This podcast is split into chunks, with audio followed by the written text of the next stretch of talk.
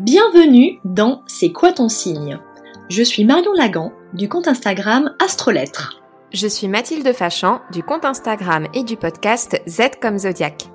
Marion est chercheuse, je suis astrologue et ensemble nous discutons du thème astral d'une ou d'un invité qui nous inspire.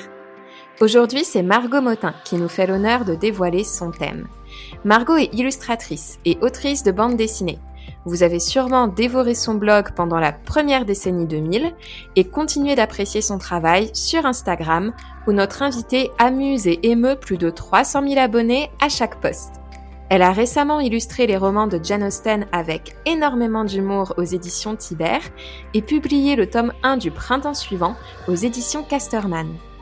Toutes les trois, nous avons discuté de yoga et de magie au Pays Basque, de la difficulté d'avoir un soldat intérieur qui préfère déchirer rageusement des post-it plutôt que de se bastonner, des plantes d'intérieur qu'on laisse mourir lamentablement et des garçons dynamiques qui roulent à toute berzingue sur leur VTT.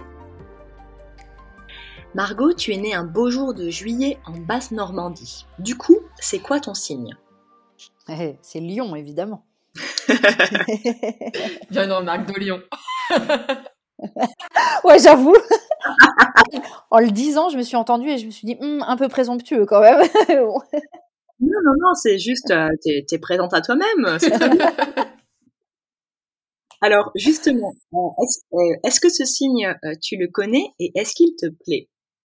Je le connais assez superficiellement parce que j'ai jamais fait de recherche en profondeur sur l'astrologie. Donc, je le connais en surface. il me plaît, oui, il me plaît. Il me plaît parce que j'ai pas trop l'énergie de remettre en question les choses qui sont ce qu'elles sont. Donc, déjà. Et puis après, parce que. Bah, parce qu'il est quand même assez cohérent avec certaines parties de mon caractère, donc je suis, je suis bien avec lui. C'est intéressant parce que donc ton soleil se trouve en signe du lion et en astrologie on dit que le soleil est en domicile quand il est dans le signe du lion. Cela signifie tout simplement euh, qu'il se trouve chez lui. C'est sa résidence principale en quelque sorte, sa zone de confort. Et en effet, leurs symboliques, elles sont très raccords parce que le soleil correspond à ton ego, ton envie de réussir dans la vie en tant que personne individuelle et donc par définition aussi unique et exceptionnelle. Rien que ça. Et tu vois, en astrologie, euh, le symbole du, soleil, c'est un symbole cursif qui est très explicite. Le petit point orange, ça représente la supernova et le cercle qui l'entoure, c'est son halo, son aura de lumière qui émane de l'étoile et qui gratifie ainsi le système solaire de ses rayons. Donc, ton soleil, euh, c'est le roi de ta carte, et le lion, c'est un signe dont la symbolique est associée à la salle du trône. Donc c'est précisément un signe qui s'emploie à faire rayonner ce qu'on aime et ce qu'on est. Et c'est une très bonne position lorsqu'on est, est artiste, mais ça, on va y revenir un peu plus tard. Et donc, justement, euh, on voulait te demander, est-ce que tu t'intéresses à l'astrologie un peu, beaucoup, pas du tout? Un peu. Euh, j'aimerais m'y intéresser plus, mais euh, ça reste quand même un domaine assez technique et assez pointu. Et en fait, vous êtes arrivé assez au bon moment parce que ça faisait un moment que je voulais faire mon thème astral et avoir des infos et, entrer un peu plus en détail dans des dans mes caractéristiques. Donc, je suis hyper contente d'être là avec vous. mais c'est vrai que jusqu'à aujourd'hui, c'est pas quelque chose que j'ai fait. je me suis intéressée à plein d'autres domaines de développement personnel et j'ai pas encore creusé l'astrologie. Et est-ce que c'est euh, la technicité qui te, qui te rebutait un peu? Parce que tu as mentionné l'aspect technique, euh, justement. Oui, je savais pas par quel bout prendre le truc, je savais pas euh, par quoi commencer. Déjà, je savais même pas comment obtenir mon thème. Donc voilà, il aurait fallu que je prenne le temps de me poser des vraies questions pour y apporter des réponses. Et comme j'étais sur d'autres sujets de développement et de travail personnel, j'avais mis ça un petit peu de côté. C'est intéressant parce que Bergson le dit, il n'y a pas de hasard. Le hasard, c'est la rencontre de deux séries causales. Tu vois, donc philosophie, astrologie, euh, pour nous, c'est un peu dans, dans la même ambiance.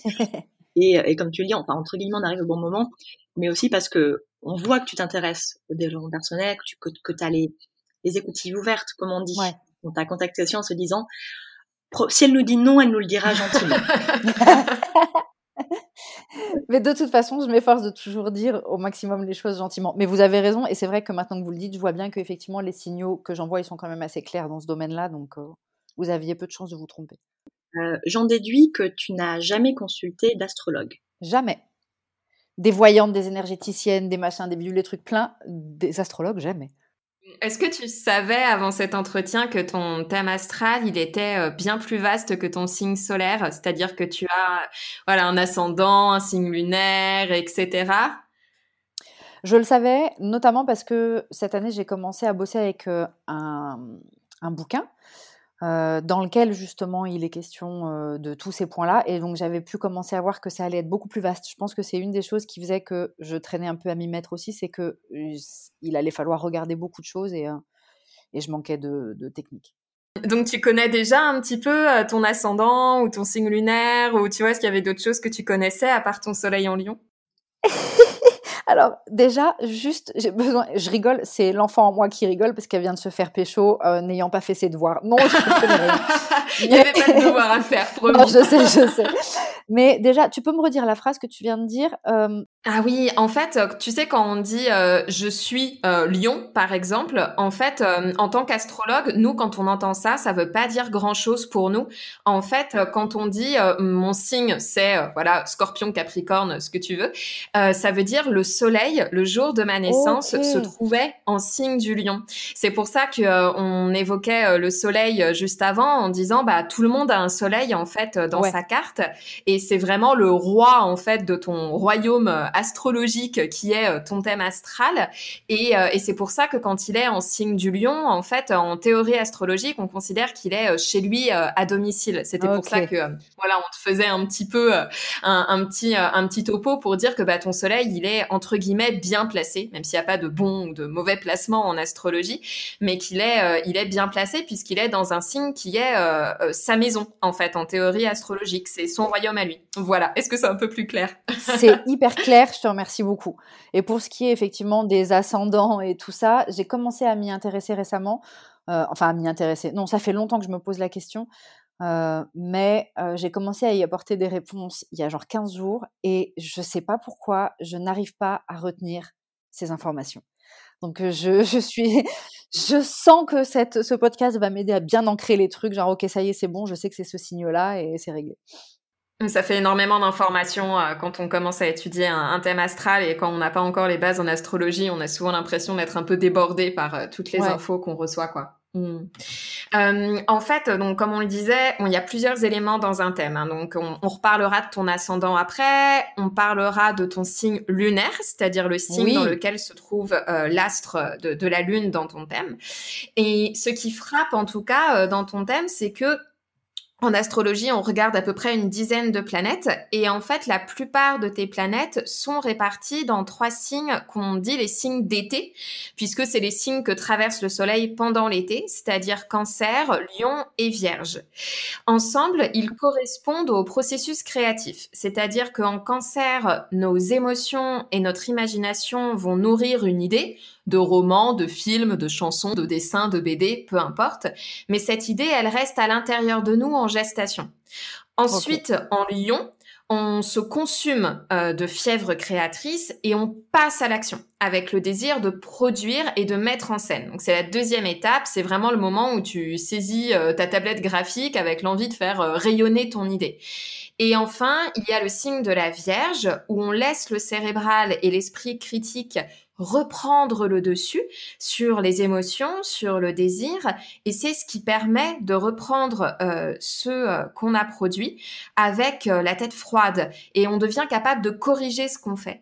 Et toi, tu as des planètes qui se répartissent pour beaucoup entre ces trois signes-là, et lorsqu'on étudie des thèmes astro, on a tendance à les classer de façon typique, c'est-à-dire bah, ça, ça va être un thème de thérapeute, là c'est un thème de logisticienne, là c'est un thème d'une personne qui va beaucoup euh, s'inclure dans le collectif, qui va parler à un public, etc., mm. etc.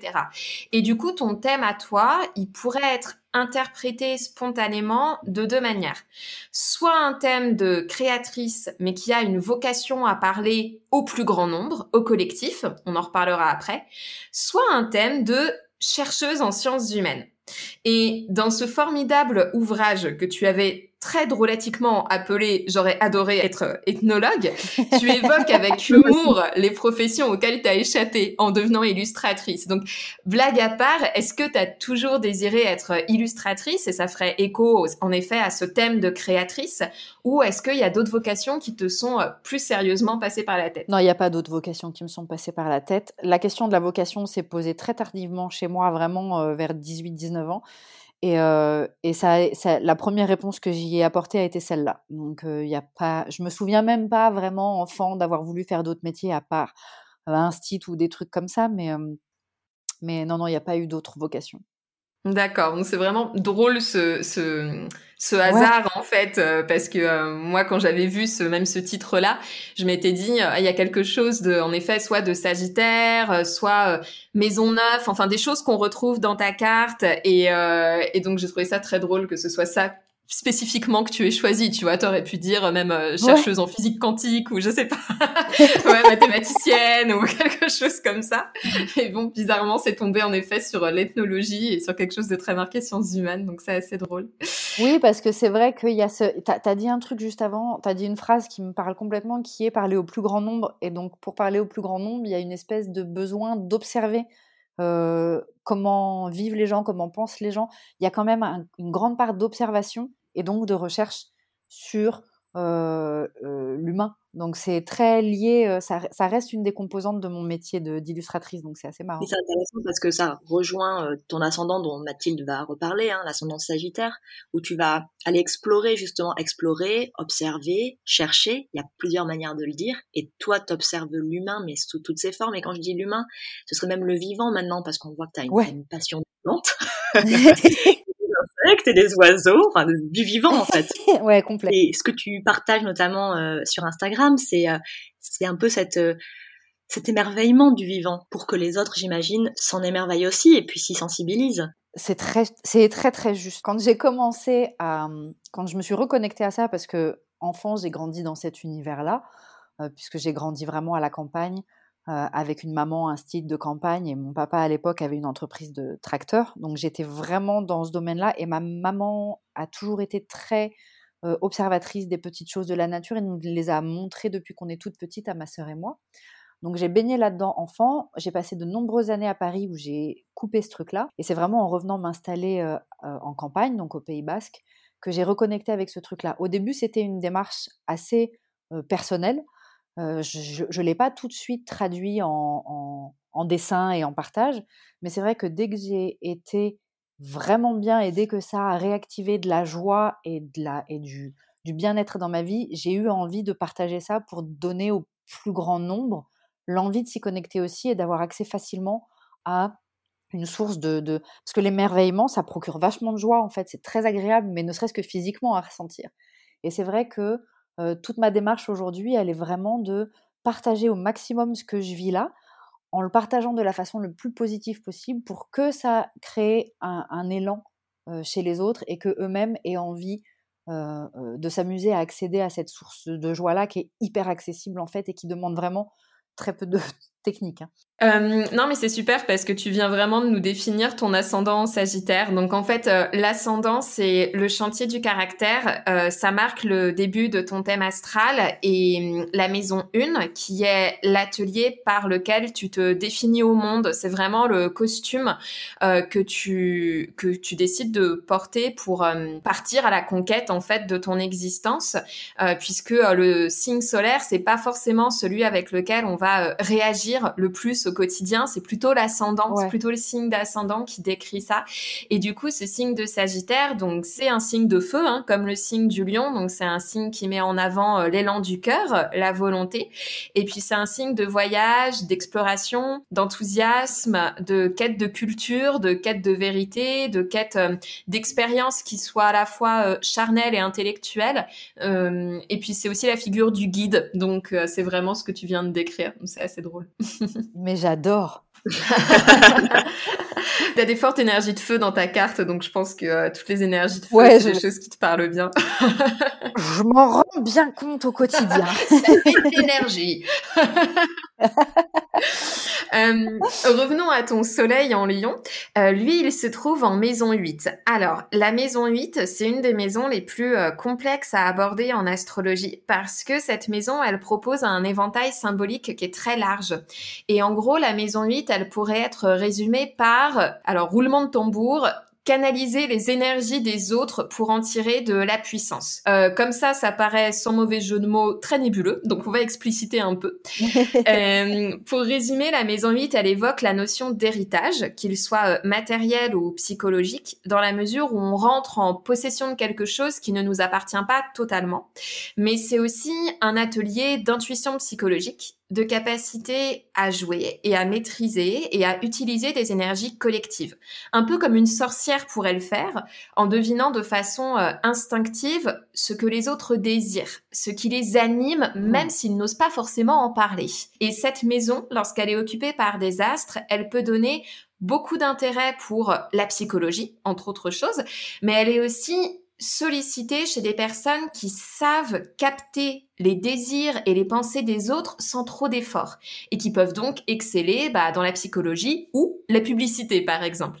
Et il se trouve que hum, ton blog, il a reçu un, énorme succès, euh, mérité d'ailleurs, et que maintenant tu as une énorme communauté sur Instagram. Est-ce que tu ressens cette forme de connexion euh, naturelle et presque magique avec ton public? C'est tellement bien dit. Euh, mais vraiment, c'est tellement bien dit. C'est très marrant parce que euh, depuis des années que je vis en couple avec quelqu'un qui fait le même métier que moi, on communique beaucoup là-dessus et parfois il me pose des questions stratégiques sur mais comment tu sais que tel truc va fonctionner ou pas? Et en fait, je ne sais pas l'analyser. Je ne peux pas donner de réponse scientifique ou pragmatique, c'est juste je le sens. Il y a des, c'est très très intuitif. Quand je vais parler d'un sujet, la façon dont je vais travailler mon idée, je la fais tourner, je la fais tourner, je la fais tourner, mais sans un effort mental et analytique. C'est presque comme de la cuisine, jusqu'au moment où je sens que là, c'est aligné sur ce qui va parler au plus grand nombre. C'est très chelou comme phrase, mais c'est vraiment du ressenti. Il y a un moment où je me dis, ça, je sens c'est bon, elles, elles vont. Je dis elles parce que on va pas se le cacher.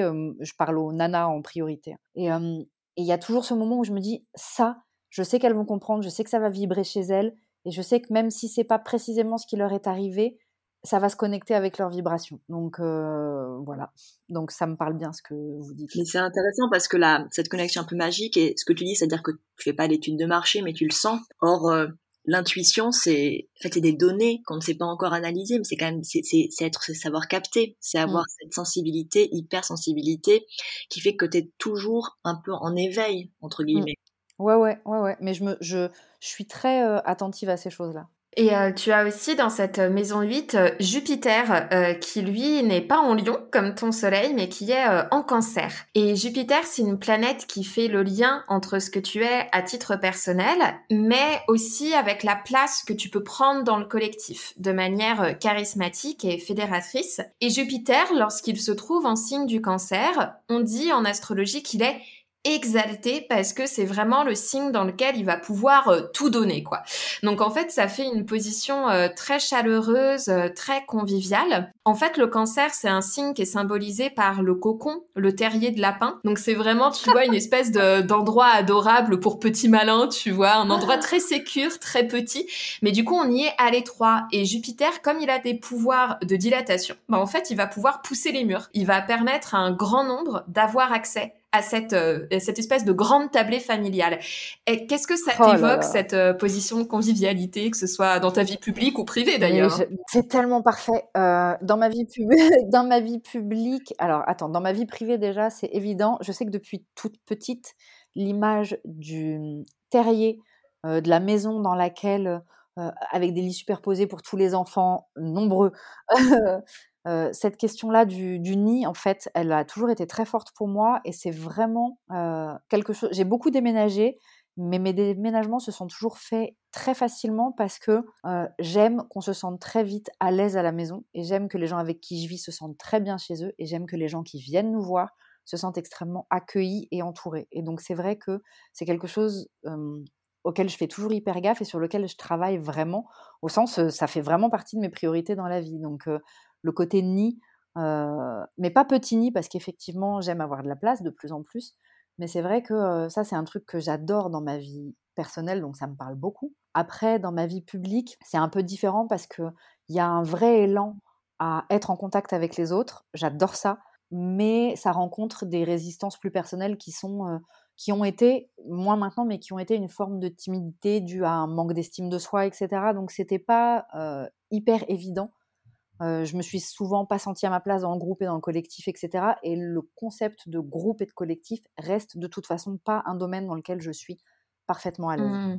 Non, mais en effet, il y a cette idée que toi, tu crées un endroit qui pour toi est agréable et un peu d'ouvrir les portes, en fait, de dire euh, pour mmh. les personnes qui, qui sont bien intentionnées, en fait, il y a de la place, tu vois, c'est un petit peu cette idée-là finalement, et moins de se greffer à un autre groupe et de devoir s'adapter. Enfin, je pense que c'est aussi ce que vous faites, euh, ne serait-ce qu'avec euh, les apéros, par exemple, que vous proposez sur YouTube, avec Paco et tout. Enfin, il y a un petit peu ce côté-là, tu vois, de aller, c'est le salon. mais moi, j'adore ça, j'adore ça. J'ai été élevée comme ça parce qu'il y avait toujours beaucoup de monde à la maison et ça a toujours été évident qu'il il y avait aussi cette idée d'avoir toujours une assiette pour la personne de passage, etc. C'est des valeurs qui a toujours eu dans ma famille, donc j'ai grandi avec ce truc-là que j'adore et c'est vrai que j'aime cette idée. Alors on le fait, on le vit pas dans la réalité parce que on est isolé en campagne et que en réalité les gens ne passent pas à l'improviste chez toi quand tu habites au milieu de la campagne, c'est pas tellement. Mais c'est vrai que dans l'idée, on a toujours, on a toujours, je dis on parce que c'est un projet de, de, couple. On a toujours cette idée de, nous, on aurait adoré avoir une maison qui puisse accueillir des artistes et faire des résidences d'artistes pendant quelques temps. Voilà, il y a, en même temps, on est très sauvage, donc c'est un truc un peu mitigé. Mais c'est vrai qu'il y a ce côté, avoir du monde qui vient prendre l'apéro, discuter, échanger, c'est, c'est quelque chose qui compte pour nous. Mais chez nous, il y a un peu le côté euh, partager son intimité, mais son intimité. Donc les gens doivent venir. Ouais, c'est ça. c'est intéressant parce que donc tu as aussi euh, beaucoup de planètes personnelles. Donc les planètes personnelles, euh, c'est notamment ton Soleil, ta Lune, Vénus, Mars. Ici, on parle de Vénus et Mars qui sont en maison neuve. Et la Maison Neuve, c'est un atelier qui est dédié à l'exploration. Alors elle peut être physique par le voyage ou l'expatriation, ou intellectuelle et spirituelle par l'apprentissage universitaire, philosophique, théologique ou personnel bien sûr. Et cela illustre une quête de vérité universelle de spiritualité. Nous, euh, on le relie immédiatement à ta pratique du yoga, à la publication de ton oracle aussi, bien sûr. Mais on voulait savoir si euh, la spiritualité, c'était important pour toi et si ça avait évolué, notamment. C'est une part prépondérante de mon quotidien depuis 2012. La date est très précise parce que c'était la fin du monde euh, annoncée du calendrier Maya. Et pour moi, ça a vraiment, ça correspondait à la fin du monde tel que je le connaissais. Ça a été mon entrée dans le développement personnel, la recherche spirituelle, le yoga, les, médecines alternatives, euh, toute une quête, les, les cristaux, le, tout ça. Et c'est vrai que euh, depuis 2012, je chemine là-dedans et je m'éclate et je me régale et j'adore ça. Et, voilà, donc ça a une place prépondérante dans ma vie aujourd'hui. Et comment est-ce que tu en es venu à choisir une pratique pour commencer ou l'autre? Qu'est-ce comment comment est-ce que tu fonctionnes justement dans, ta spiritualité? Euh, J'aime pas trop les règles, les dogmes et les trucs imposés. Donc euh, dès que dès qu'on me dit il faut faire ça, en général j'y vais pas. Euh, et en fait ça a commencé, ça s'est fait de façon assez, ah, on va se dire les choses vraiment. Ça a commencé après une période amoureuse hyper difficile où on était en crise avec Paco et on venait de se séparer alors que ça faisait très peu de temps que j'étais arrivée dans le sud-ouest. Et une copine un soir m'a dit Je connais une nana géniale, elle est médium, va la voir, elle va vachement t'aider. Je n'avais jamais, jamais, jamais, jamais vu de personne de ce type-là. Et en fait, je me suis retrouvée chez elle dans une super baraque à Bidar, un bled devant la mer, magnifique. Une nana hyper normale, comme moi, un peu rock'n'roll, machin. C'était, c'était super normal, alors que dans ma tête, j'avais plutôt des a priori. Et en fait, elle m'a dit des trucs qui m'ont vachement choquée au sens où elle a mis à jour devant moi des choses dont j'avais conscience mais qui étaient très loin à l'intérieur. Et elle m'a donné des clés de vie qui étaient hyper simples. Et à partir de ce moment-là, ça, a ouvert tout un, ça a ouvert tout un cheminement.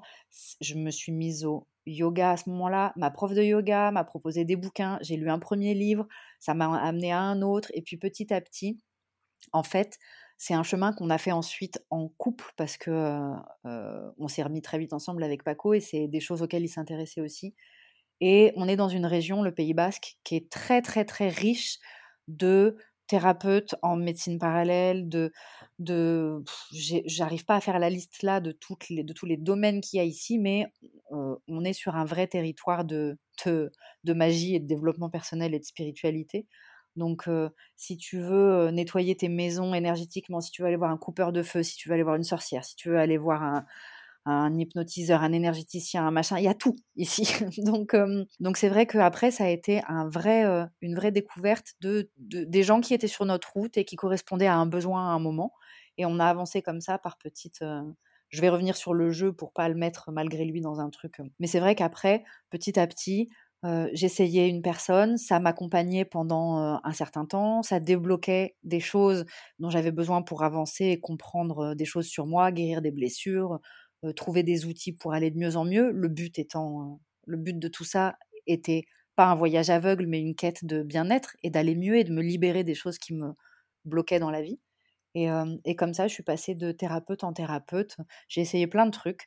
Et à chaque fois, ça m'a apporté quelque chose. Puis à chaque fois, au bout d'un moment donné, ça rencontrait une limite et j'arrêtais, je passais à quelqu'un d'autre. Et, et voilà comment j'en suis venue à, bah, à faire un oracle avec, avec le lumineuse, à, à faire de plus en plus de yoga, à tester plein de trucs. Euh, c'est intéressant parce qu'on revient quand même un tout petit peu à ton ascendant en Sagittaire qui, ouais. le Sagittaire cherche une voie en fait. Donc il va aussi tester plein de choses pour trouver sa voie, qui est une voie de développement dans ton cas, qui est une voie de euh, et dis-nous, dis-nous si on se trompe, mais d'aller vers cette recherche de l'émerveillement et de, de la, de la, c'est la pleine conscience en quelque sorte, dans le sens où être capable de vivre vraiment pleinement son présent. je rigole parce que qu'est-ce que c'est difficile. en même temps, c'est le, signe du Sagittaire est plein d'humour et c'est quelque chose qu'on retrouve euh, chez toi. Tu vois, quand tu décris, euh, enfin bon, vu que c'est plus ou moins autobiographique, quoi, mais quand tu décris la première séance de yoga et que c'est genre l'enfer sur terre et le, vraiment le désenchantement au fur et à mesure et tout, t'arrives même pas à tourner le cou de l'autre côté. je pense que c'est quelque chose qu'on vit tous et toutes et c'est hyper important d'en parler aussi sous cet angle-là. Ah mais c'est pour moi c'est primordial. Hein. Je pourrais pas, quand je le vis sur le moment, j'ai pas du tout envie de rire. Attention. sur le moment, c'est dur. C'est dur, ça rencontre. Euh, euh, mais encore aujourd'hui, hein, quand des fois, ça fait dix ans que je fais du yoga, quand je suis dans une journée où j'ai une énergie de grand-mère et que j'arrive à rien faire physiquement, vraiment, j'ai aucune souplesse, c'est dur, ça me fait mal. Euh, je suis pas en train de rigoler dans ma tête. Je suis là, genre, waouh, mais qu'est-ce qui m'arrive? Mais purée, c'est pas possible. Dix ans de yoga, je suis bloquée. Pourquoi? Nanana.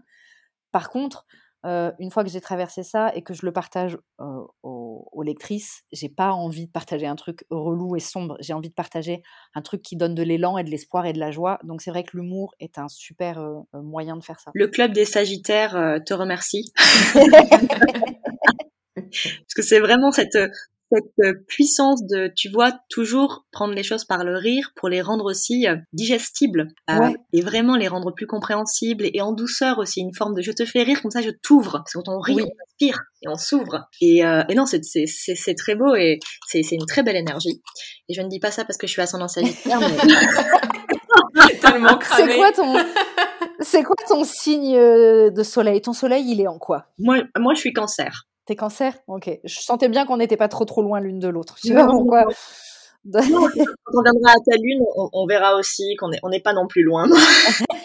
et puis Marion, le Pays Basque, j'ai senti tout à l'heure euh, ton frémissement, même si nous sommes séparés par des, des centaines de kilomètres, parce que les sorcières basques, ça te parle. J'ai volontairement pas utilisé le mot euh, sorcière parce que je voulais pas cliver le truc et l'enfermer dans un truc, mais c'est vrai qu'il y a un, une histoire de la sorcellerie au Pays Basque qui est très forte. Donc, euh. Bah oui, oui, non mais complètement. Et moi, moi mes grands-mères, clairement, euh, c'était des sorcières. Hein. Génial. Chacune dans leur genre, mais il y avait vraiment une qui enlevait le feu, euh, l'autre qui tirait les cartes, mais qui ah les tirait toujours positivement. J'adore. toujours, ah, je vois beaucoup d'amour. Ah, j'adore, j'adore. Mais c'est tellement plus porteur, c'est tellement plus porteur de, de communiquer par l'amour plutôt que par la peur. exactement. Ces pratiques-là, spirituelles au sens général du terme, c'est des pratiques créatrices et créatives quand elles sont dans le positif. Ouais. Elles t'aident à créer, en fait, à devenir toi. Ouais, exactement. Ouais, ouais. Donc, pour en revenir à, tes planètes en maison 9, euh, elles sont dans le signe de la Vierge. Et le signe de la Vierge, c'est un signe de terre qui évoque donc la terre de la fin de l'été, qui a été labourée, récoltée, et est à nouveau vierge de ses fruits. Donc c'est un signe qui nous parle de civiliser notre désir, qui s'intéresse aux détails, aux petits angles, et c'est donc un signe qui peut devenir perfectionniste et méticuleux. Oh, purée, comme vous tapez juste depuis tout à l'heure.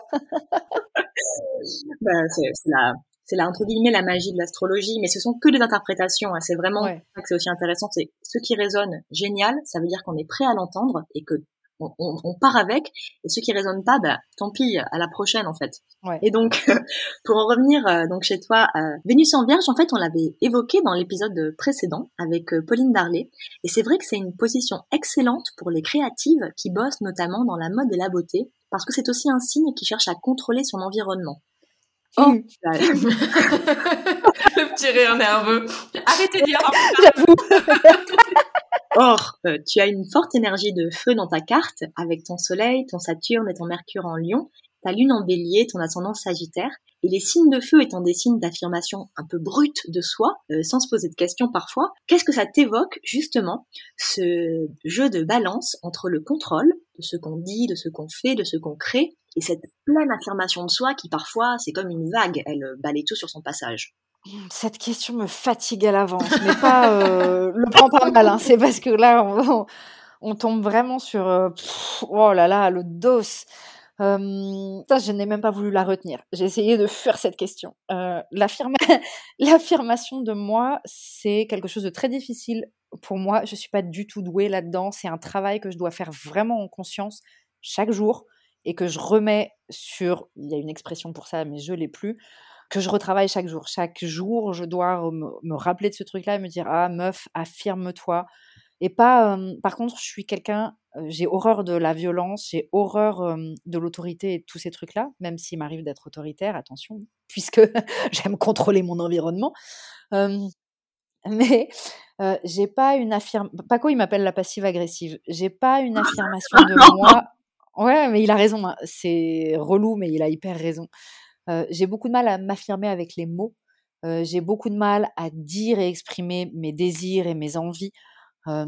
Pendant longtemps, j'espérais que les autres les entendaient dans mon silence et y répondraient sans que j'ai rien à dire parce que c'est trop compliqué. Mais ça ne marche pas. Devinez quoi Ça ne marche pas du tout. C'est très décevant. mais l'affirmation de soi, c'est un truc pour moi très très difficile. Voilà, donc que je, que je travaille depuis des années, que je continue à travailler. Donc quand tu parles de grande, je sais même pas quel terme tu as utilisé, mais genre comme une tempête là, c'est ce que j'ai entendu dans ma tête. Tu vois, je sais pas si tu l'as dit, mais moi je te parlais de vague, mais la, tempête, ah ça ah très bien aussi. Ouais, moi j'ai entendu tempête. Donc et c'est quelque chose que je ne fais pas naturellement. Euh, euh, mon compagnon Paco, il est obligé vraiment de faire preuve de beaucoup de patience et de, et de m'accompagner sur la révélation de mes désirs et de ce que je veux parce que euh, je peux complètement mettre ça de côté. Le plus important pour moi étant d'obtenir une sécurité affective, je peux faire passer mes envies et mes besoins après l'illusion d'un confort affectif. Donc c'est un peu compliqué. par contre, ce que tu disais sur le contrôle et la méticulosité et le contrôle de soi me parle beaucoup puisque je suis quelqu'un qui se met très peu en colère verbalement. Je n'aime pas ce que ça fait de moi. Je n'aime pas les dégâts que ça occasionne. Et je préfère me taire, partir dans mon coin, me contrôler et faire le tri de mes pensées avant de m'exprimer plutôt que de, me mettre en colère. Juste pour l'anecdote, un jour où j'étais très énervée, je contenais cet énervement et j'arrivais pas à mettre de mots dessus, Paco m'a dit mais vas-y fais quelque chose, énerve-toi le plus balaye tout. Le plus fou que j'ai réussi à faire, c'est prendre trois post-it et les déchirer. Et déjà ça, euh, ça m'avait demandé un effort de, de sortir de moi-même qui était ouf. Donc euh, voilà, il y, y, a un contrôle qui est assez fort sur lequel je travaille également de façon à m'assouplir et à être plus cool avec mon environnement parce que je peux exercer une forme de pression qui est pas facile. Donc euh, voilà, j'ai dit beaucoup de choses un petit peu en vrac. C'est hyper intéressant parce que tu as Mars notamment en Vierge. Mars, c'est euh, tu vois, c'est le petit soldat romain donc qui représente euh, ta combativité mais aussi ta part de colère et d'agressivité. Et quand il est en signe de la Vierge, moi j'aime bien utiliser la métaphore du soldat donc parce que Mars c'est un soldat, il est vraiment prêt à se battre pour toi pour que tu puisses obtenir bah, ce que tu désires. Et en fait fait, euh, en vierge, c'est comme s'il était convoqué euh, dans une ferme où il y avait plein de choses à faire, tu vois, plein de choses à arranger, à nettoyer, euh, des champs à récolter. Et du coup, il va être très laborieux. Souvent, ça fait des personnes qui ont une, une forte énergie au travail. Mais du coup, j'arrête pas de dire, Mars en vierge, il est passif-agressif. Parce que c'est pas la même chose de genre, ah, je suis très en colère, je vais aller faire la vaisselle. Bah, c'est pas du tout la même chose que, ah, je suis très en colère, je vais aller taper quelqu'un quand t'es en train de t'énerver sur en train de frotter, tu vois, comme ça. Bah, c'est pas pareil. Donc, en fait, il y a une question de où est-ce qu'il peut la mettre, euh, cette colère. Donc, l'idée des post-it, ça m'a fait beaucoup rire parce que, voilà, souvent, moi, j'utilise plutôt le, la métaphore de la vaisselle, mais euh, j'intégrerai celle des post-it. Mais euh, elle... marche très très bien avec moi hein, parce que quand je ne sais plus quoi faire de mes énergies, je fais le ménage clairement et je et ça me fait du bien. Ça, ça me fait vraiment du bien. Oui, mettre de l'ordre autour de soi, rétablir l'ordre. Inter... cette intervention du fond du cœur de la nana qui vraiment a priori utilise cette méthode. bah oui, j'avoue. je comprends. Sous un autre angle, mais et c'est intéressant parce que Mathilde parlait de cette image de, de Mars en Vierge et je crois qu'une fois Mathilde avait utilisé aussi l'image du soldat euh, médecin euh, du médecin de guerre en quelque sorte, dans le sens où, Mars en Vierge va pour euh, filtrer son agressivité possible, potentielle, en s'occupant des autres, en soignant des choses, en rangeant, en ordonnant. Mm. Parce que faire la guerre directement, c'est compliqué, c'est pas possible. Ça se heurte à son besoin de euh, civilité et civilisation en fait. Mm. Mm. c'est intéressant Margot parce que tu parlais justement du fait que tu n'aimes pas ce que et dis-moi si je me trompe, la colère entre guillemets peut faire de toi. En tout cas, ou ce que exprimer ta colère pourrait euh, pourrait donner comme comme image, quoi, ou ce que ça Mais, ouais, j'ai longtemps fait l'amalgame entre la colère et l'expression de la colère. Et donc, comme l'expression de la colère, dans ce que j'avais pu en voir et de ce que j'en connaissais euh, autour de moi, c'était quelque chose de très violent. Euh, j'avais un déni de colère. J'avais pas fait la différence entre les deux. J'avais pas compris que exprimer sa colère, ça pouvait se faire différemment que dans la violence. Et j'avais pas compris que la colère était une émotion qu'on pouvait accepter, accueillir et, et regarder parce qu'elle avait des choses à dire. Et donc pendant très longtemps, mon passif agressif venait de là. Je refusais d'entendre même la colère en moi. et c'est vrai que bah, manifestement, il fallait que je dise ça parce que je sais même plus quelle était ta question. Mais c'est vrai que ouais, l'expression de la l'expression de la de la colère et les dégâts que ça peut avoir, c'est quelque chose moi qui me touche énormément et qui en plus c'est quelque chose que je ne sais pas gérer. Ça me paralyse et ça me fait perdre toute connexion avec mon intuition, ma réflexion et mon et ma mmh, réactivité. je n'ai plus aucun réflexe quand je suis face à quelqu'un qui exprime sa colère avec violence. Ça me tétanise. Et donc, c'est, c'est, du coup, moi, c'est pas quelque chose que je peux faire subir aux autres parce que ça, me, ça me serait insupportable de voir dans les yeux de l'autre que je suis en train de lui infliger cette blessure que moi je ressens quand quelqu'un s'énerve contre moi. Donc je peux je peux pas laisser ma colère s'exprimer comme ça je trouve que c'est intéressant à deux niveaux. Le premier, c'est qu'il y a cette idée que tu parles d'une colère là qui s'exprime de manière violente et comme tu dis toi-même, il y a une différence entre la colère et l'expression de la colère. Mm. La colère, parfois, c'est sain. On n'est pas obligé de, de, taper dans le mur ou de faire peur aux gens ou de hurler en fait quand on est en colère. Bah ouais ouais. Quand on est une femme, on est, on apprend à ne pas montrer sa colère à ne pas être en colère, ce qui est très dur, parce que finalement on mélange les deux. Entre eux, je dois jamais, d'un point de vue société, hein, c'est aussi simple que ça, on élève les petites filles à, ne pas crier. Écoute, je vais être franche avec toi, je fais pas cette distinction-là parce que je n'ai pas été confrontée à ça dans ma vie personnelle. On m'a jamais dit qu'il fallait pas crier parce que j'étais une fille et euh, euh, euh, j'ai des femmes de mon entourage que je vois exprimer leur colère sans que personne leur dise rien. Donc c'est pas pour moi, c'est même pas euh, genré. Ça l'est, peut-être. Hein, j'ai juste pas d'analyse de cette donnée-là parce que je ne m'y suis pas intéressée parce que je n'ai pas regardé ce phénomène-là de ce point de vue-là. Pour moi, c'était pas le fait que je sois une fille. C'était lié à d'autres choses de construction familiale, etc. Mais c'était pas lié au fait que je sois une fille, tu vois. Mais par contre, tu as dit un truc qui est que effectivement, la colère, c'est même pas que c'est parfois utile, c'est que chaque fois, pour moi, chaque fois qu'elle est ressentie, chaque fois qu'elle se manifeste, avant d'être exprimée, elle est indispensable puisqu'elle exprime le fait que soit il y a une règle qu'on a qui n'a pas été respectée, il y a une frustration, il y a un sentiment de trahison, donc il y a des choses à regarder qui sont hyper importantes. C'est une forme de protection en quelque sorte, enfin, ça peut l'être, ça te signal d'alarme en tout cas. Ouais, de toute façon, un signal d'alarme, c'est clair. je pense qu'on va reparler de c'était malgré tout un petit peu de ça parce que je pense Marion la lune en la lune en Bélier je, je crois que voilà mais on va on en reparlera après. euh, avant ça, petite parenthèse astrologique. Euh, Mars médecin, j'en avais parlé pour euh, Mars en poisson dans l'épisode de Maïwa.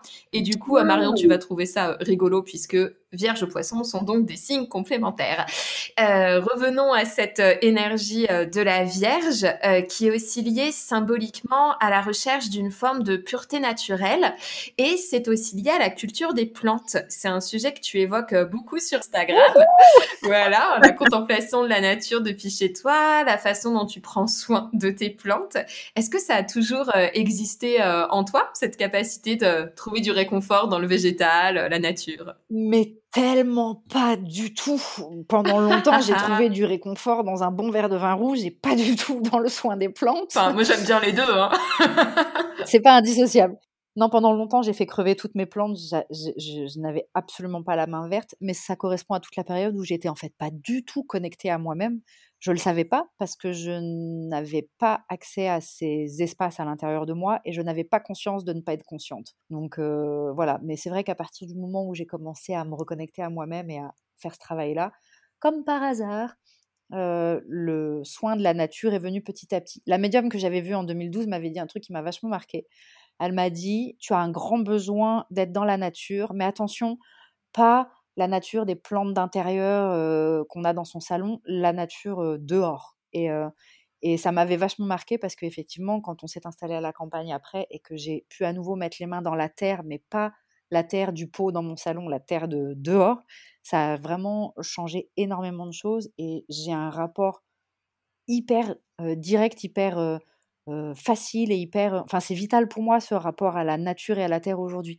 Mes plantes d'intérieur, je les adore et j'en prends grand soin, mais elles me demandent une forme de soin différente parce qu'elles sont pas autonomes. Elles ont vraiment besoin que je m'en occupe, alors que mes plantes de dehors et mon jardin, il y a cette espèce de beauté de j'ai presque rien à y faire en fait que à être là et à voir et à, jubiler de voir la nature faire ce qu'elle a à faire et j'y apporte beaucoup moins de soins directs. C'est vrai que c'est intéressant, c'est pas la même chose.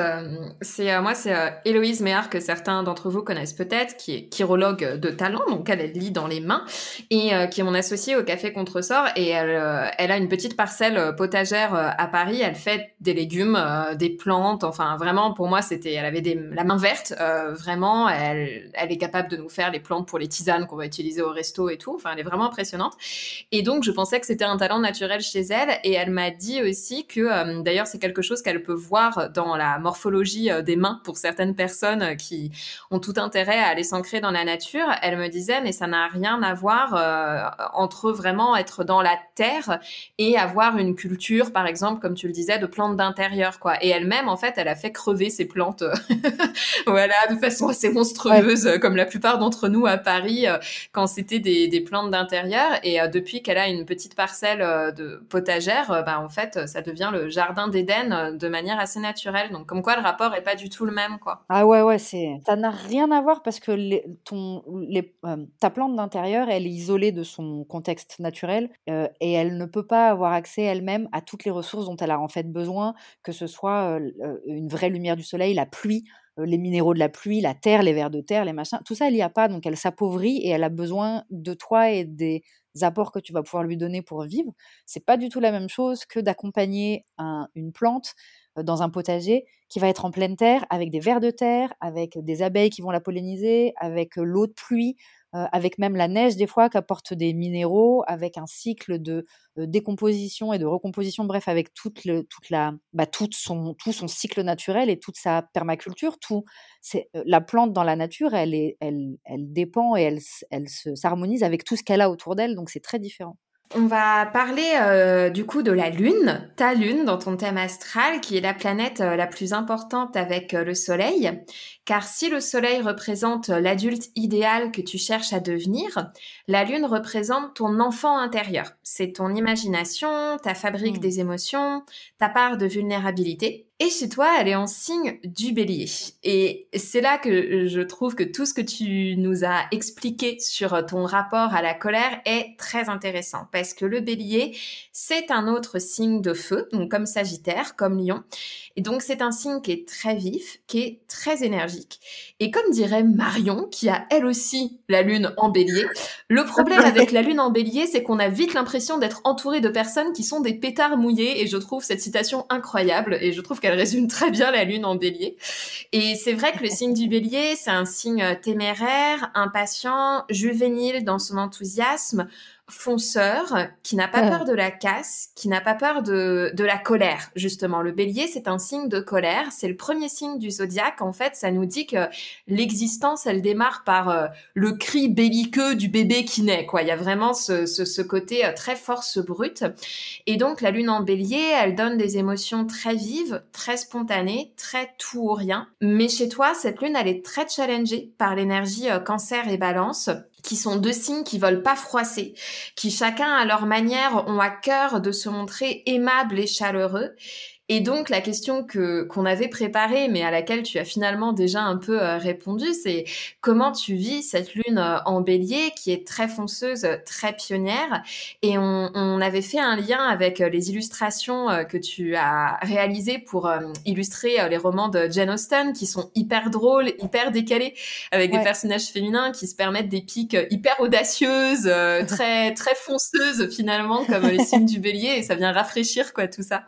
c'est très bien vu parce qu'effectivement, l'énergie juvénile, c'est quelque chose qui est très fort chez moi et j'irais même plus loin, l'énergie juvénile de polarité masculine. Euh, euh, quand, quand je suis dans l'action, je suis... Alors j'ai une admiration sans borne pour ces femmes qui ont une énergie euh, très féminine, très douce, très grande prêtresse sage de la nature, euh, en robe longue, dans les champs, sous la lune. Je trouve ça très beau, j'adorerais aller vers ça. Ça n'est pas possible. Euh, quand je passe à l'action, je suis un adolescent de 15 ans sur son VTT euh, qui crie en faisant une roue avant, tu vois. Donc c'est compliqué. c'est vraiment... Et c'est ouf, et c'est pour ça que Paco est mon meilleur ami, c'est que on est souvent dans ce rapport un peu juvénile et masculin, c'est un truc qui nous fait rire, et, et moi je suis très comme ça, j'adore ça, j'adore l'énergie des garçons, J'aime pas trop les bandes de filles, je suis pas très à l'aise avec la bande de filles. J'ai toujours eu plutôt des bandes de copains. J'aime l'énergie des garçons. Quand je vois leur jeu, quand je vois la facilité avec laquelle ils se taquinent, ils se mettent un pain et ils sont potes à nouveau deux minutes après, j'adore cette énergie-là. Donc c'est une énergie qui est très forte chez moi, effectivement, et qui est l'énergie qui me permet de faire les choses. Voilà pour la part juvénile. J'ai vachement retenu ça parce que ça a tilté de ouf. Euh, après, la part balance, je pense balance parce que ma fille est balance et une de ses caractéristiques principales, c'est qu'elle a horreur du conflit, elle aime, elle aime bien faire et elle aime que les gens soient bien. Et ça, c'est un truc que j'ai aussi et c'est ce qui m'empêche souvent de d'exprimer mon besoin. J'arrive de plus en plus à le faire parce que maintenant j'ai compris que je pouvais exprimer mon besoin sans mettre l'autre mal à l'aise et j'ai compris que la seule personne qui pouvait répondre à ce besoin, c'était moi j'étais dans des attentes que l'autre réponde à ce besoin et ça crée vraiment des difficultés. En me libérant des attentes et en comprenant que la première personne qui doit répondre à mon besoin, c'est moi-même, ça m'a vachement permis de les exprimer plus tranquillement parce qu'il y avait moins cette espèce de, de peur de ne pas être euh, entendu. En fait, je m'en fous, je vais, je vais le faire. Je vais, je vais, je vais m'offrir ce dont j'ai besoin.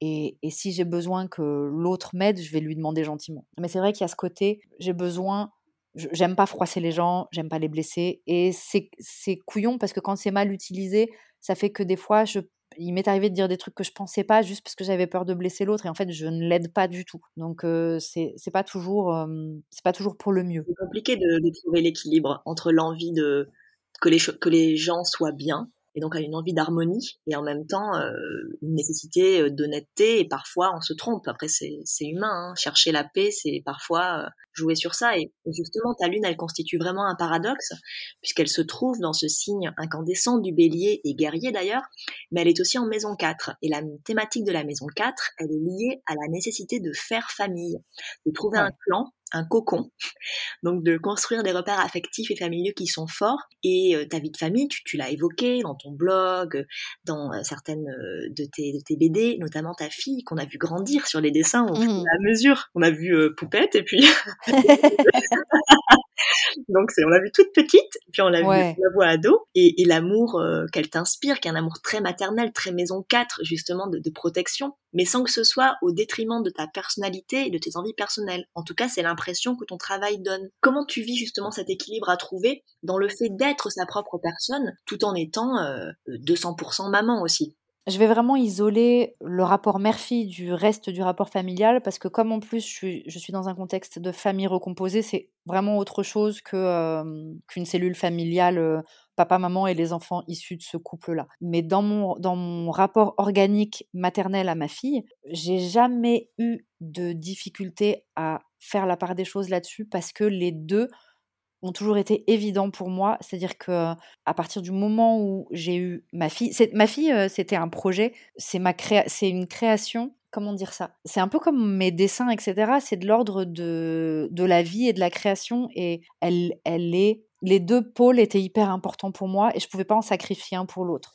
C'est-à-dire que, par exemple, quand elle est née, au bout de deux mois, elle a été chez une nounou parce que moi, je ne pouvais pas arrêter de vivre ce que j'avais à vivre pour être pleinement une maman. C'est pas quelque chose qui était naturel pour moi et c'est pas quelque chose dans lequel je trouvais de l'épanouissement. Donc j'ai trouvé une super nounou et j'étais hyper heureuse de la savoir bien chez cette nounou et hyper heureuse quand je la récupérais le soir et que j'avais pu passer la journée à créer. Et après, j'étais pleinement maman et, et, les moments où je suis maman sont des moments où je suis pleinement maman et où je mets de côté la créativité et je m'occupe pleinement de ma fille et je savoure ce moment-là. Donc les deux se sont toujours faits hyper pleinement et se sont enrichis l'un de l'autre. J'ai la chance d'avoir un métier qui m'a permis de mélanger les deux. Et c'est vrai qu'en étant en plus à mon compte et en travaillant chez moi, j'ai toujours pu être une maman très disponible.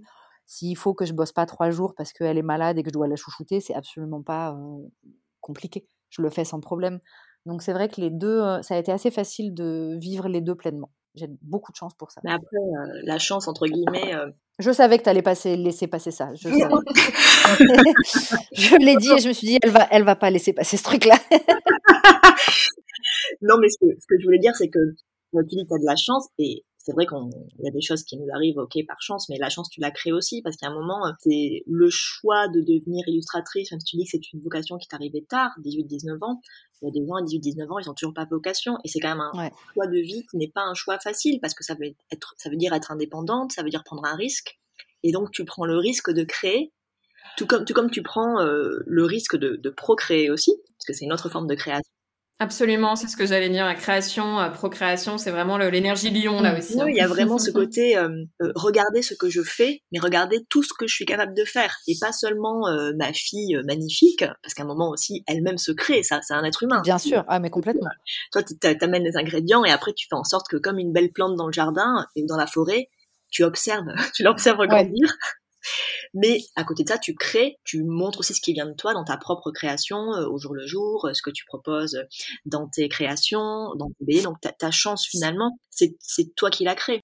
Les, deux sont vrais, tu as raison. C'est vrai que c'est moi qui l'a créé et j'ai toujours euh, cette petite phrase en tête, j'ai toujours l'impression d'être née sous une bonne étoile, ce qui est dû au fait que je me suis souvent retrouvée à des croisées de chemin qui étaient bénéfiques pour moi et j'ai eu, les bonnes rencontres au bon moment. J'ai bénéficié d'alignements récurrents dans ma vie qui m'ont permis euh, euh, d'aller sur des chemins qui étaient bons pour moi. C'est ça que j'appelle la part de chance. Mais après, je suis sûre que si on regarde ça en macro, on s'apercevra qu'en fait, il y avait des évidences, des choses qui étaient liées, qui menaient à ça, et que c'est beaucoup plus complexe que juste la chance d'être au bon endroit au bon moment. Mais il y a quand même ce côté, euh, il y a quand même ce côté, je bénéficie de ah j'ai de bonnes vibrations quand même dans ma vie, tu vois, ça, ça, roule plutôt pas mal. Après, il y a eu des trucs très difficiles et c'est vrai que je, je travaille et je, je, suis une travailleuse active et je repense à l'image du soldat et du labeur. C'est quelque chose que je fais volontiers et volontairement. Donc, il y a une part de création parce que je suis tout le temps en train de participer à ça et de,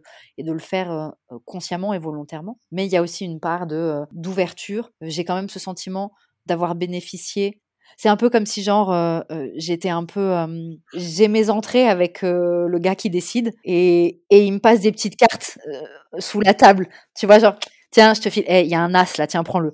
J'ai un peu cette sensation là quand même. Mais c'est un peu ce côté tu sais de un jour j'ai suivi un cours qui s'appelait Strategic Intuition et qui expliquait que c'est pas quand on veut on peut c'est quand on peut on veut dans le sens où on voit des opportunités, pas forcément consciemment, et donc on connecte les points. Tu dis ah cette opportunité-là me permettra d'aller là où je veux. C'est pas toujours conscient.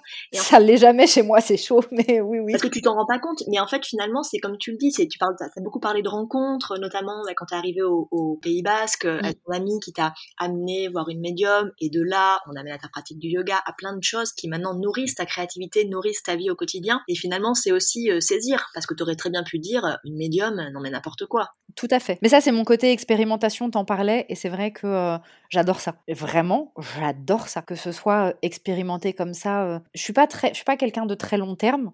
j'aime bien passer d'un truc à l'autre et d'une expérience à l'autre, mais j'ai ce côté, j'aime ce côté découverte et exploration. Et donc c'est vrai que quand on me dit tiens il y a ce truc là, bah, j'ai envie tout de suite j'ai envie d'essayer. Ça veut pas dire que je le ferai longtemps, mais au moins j'ai envie de voir ce que ça va procurer. Mais en même temps, je m'entends te dire ça et je sais que j'ai aussi un côté très timoré et peur de sortir de sa zone de confort. Donc ça reste toujours dans une sphère où c'est ok pour moi. Dès que je sens qu'il y a une résistance ou que j'ai un peu peur, ça devient beaucoup plus difficile d'aller explorer là par C'est intéressant parce que vu de l'extérieur, tu donnes pas du tout cette impression-là, même dans les choix que tu as fait dans ta vie en fait. Donc c'est toujours aussi le, décalage entre comment on se perçoit et comment les autres vous perçoivent. Même si on te, te connaît pas, on te connaît à travers ton blog, à travers tes, bandes dessinées. Mais moi je me dis, la meuf, elle a décidé d'être déjà dessinatrice, waouh. Ensuite, elle, elle, elle part refaire sa vie dans le sud-ouest. pour moi, c'est pas Pétaouchnok, j'adore le Pays Basque, mais et, puis et puis après, elle, part dans la spiritualité, elle, illustre euh, des romans de Jane Austen. Enfin, elle, elle a pas peur justement. Après, peut-être que ta zone de confort est beaucoup plus large que la moyenne. C'est possible, mais je vais te dire la vérité, tous ces choix que j'ai faits qui peuvent représenter des choix courageux ou audacieux vus de l'extérieur ont été des non-choix en fait, c'est-à-dire que je les ai faits parce que c'était hyper facile ça ne posait aucune question. C'est-à-dire que quand Paco il m'a dit viens t'installer dans le sud-ouest, j'ai pas réfléchi, c'était ça n'a rencontré aucune résistance en moi, c'était évident. Quand ma conseillère d'orientation m'a dit il y a des écoles de dessin, tu peux en faire ton métier, ça n'a rencontré aucun questionnement. faire un enfant n'a rencontré aucune résistance. me mettre à la spiritualité n'a rencontré aucune résistance. C'est que quand le l'éditeur m'a contacté pour Jane Austen, j'ai pas hésité, c'était bah oui, bien sûr. Tu vois, c'était des, c'était des oui évidents. Donc ça m'a pas demandé, ces choses-là m'ont pas demandé de courage et de témérité. Par contre, quand il faut que je fasse des choses auxquelles que que j'avais pas prévu ou ou auxquelles j'avais pas pensé jusque-là ou qui représentent une forme de danger pour moi, c'est beaucoup plus compliqué. Paco qui lui est très découvreur et adore sortir de sa zone de confort et expérimenter plein de trucs, je peux t'assurer qu'au moins deux fois par mois, il vient me voir avec une idée d'un truc à développer et je me fais caca dessus. et, et, je, mets des résistances de malade, mais des fois des trucs super teubés, super. Euh, n'importe qui dirait bah oui, et moi je suis là genre quoi, mais tu crois qu'on peut faire ça? Mais non, mais attends, mais juste parce que physiquement, à ce moment-là, euh, l'énergie elle passe pas. Ça me demande un effort, ça me demande d'appréhender quelque chose que je maîtrise pas et c'est beaucoup plus difficile. C'est c'est à l'époque quand il fallait que j'intègre un groupe et que c'était une terreur pour moi d'aller me confronter au groupe. Tu vois, il y a des choses comme ça qui sont hyper dures pour moi. Mais euh, l'astrologie, c'est vraiment une ode à la tolérance parce qu'on voit qu'il y, y, a vraiment plein d'énergies différentes. J'avais évoqué du coup Jupiter en cancer euh, au, au, début et euh, Jupiter, c'est vraiment une planète qui parle de ta capacité à être dans la croissance et dans l'expansion de toi, tu vois, à vraiment prendre le plus d'espace possible et à mm. saisir le plus d'opportunités possibles, à voir les choses avec largesse pour toi-même. Et ton Jupiter, comme je te l'ai dit, il est bien aspecté à plein de, de, de niveaux. Euh, du fait qu'il soit en cancer, du fait qu'il il forme plein de bels aspects d'opportunités. Et donc, c'est ce qu'on ce appelle une énergie jupitérienne. Et avec Jupiter, il y a vraiment cette idée de protection et de bonne étoile que tu évoquais. Et puis, il y a aussi cette idée d'une forme de facilité. Alors, bien sûr, quand dans des thèmes, Jupiter, il n'est pas du tout tempéré, mais c'est pas le cas chez toi. Chez toi, il est tempéré par d'autres énergies. Mais quand il n'est pas du tout tempéré, ça peut être du coup une planète d'excès ou de personnes qui se reposent sur leur laurier. Et du coup, on se dit ah bah c'est dommage. Mais en fait, euh, chez toi, il y a quand même un équilibre.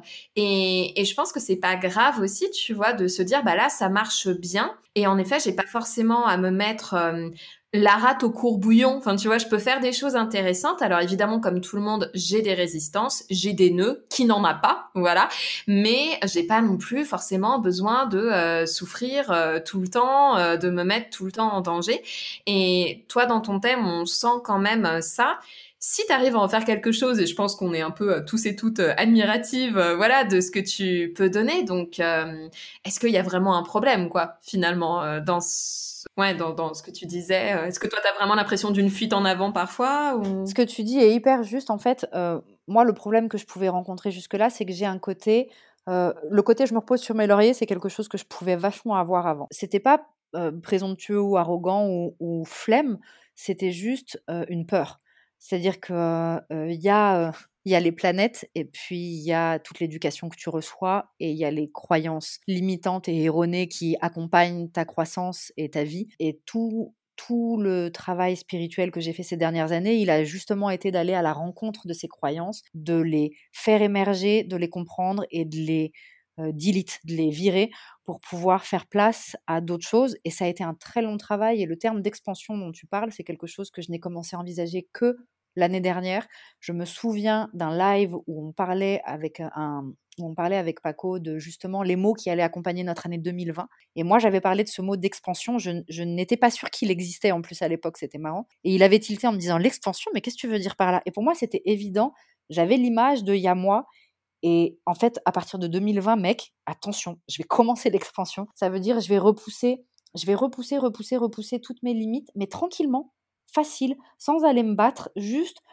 Je vais, c'était comme euh, ouvrir toutes les fenêtres et prendre une grande inspiration et, et, me rendre compte que ce que je croyais être moi, qui était quand même assez étriqué, pouvait être beaucoup plus vaste et rencontrer beaucoup plus d'expériences possibles et beaucoup plus d'opportunités possibles et se, se déployer plus que se développer. Et c'est vraiment une notion qui est récente chez moi, elle date de 2020, mais depuis, elle est très très très forte euh, et elle m'accompagne beaucoup. Là, enfin, ça permet de faire une boucle pour revenir à ton soleil en lion euh, et cette idée de, euh, en fait, je suis là aussi pour briller et pour n'avoir pas peur de briller, n'avoir pas peur de, de, montrer qui je suis, sous du moins ce que je crée bien sûr, ce que je veux montrer de moi sous toutes les coutures, et de, et de l'offrir à tout le monde, quoi. Cette idée de rayonner avec les autres et, et, et sur les autres, hein, puisqu'on est le soleil en lui, mhm. on, on brille sur les autres. Tranquille.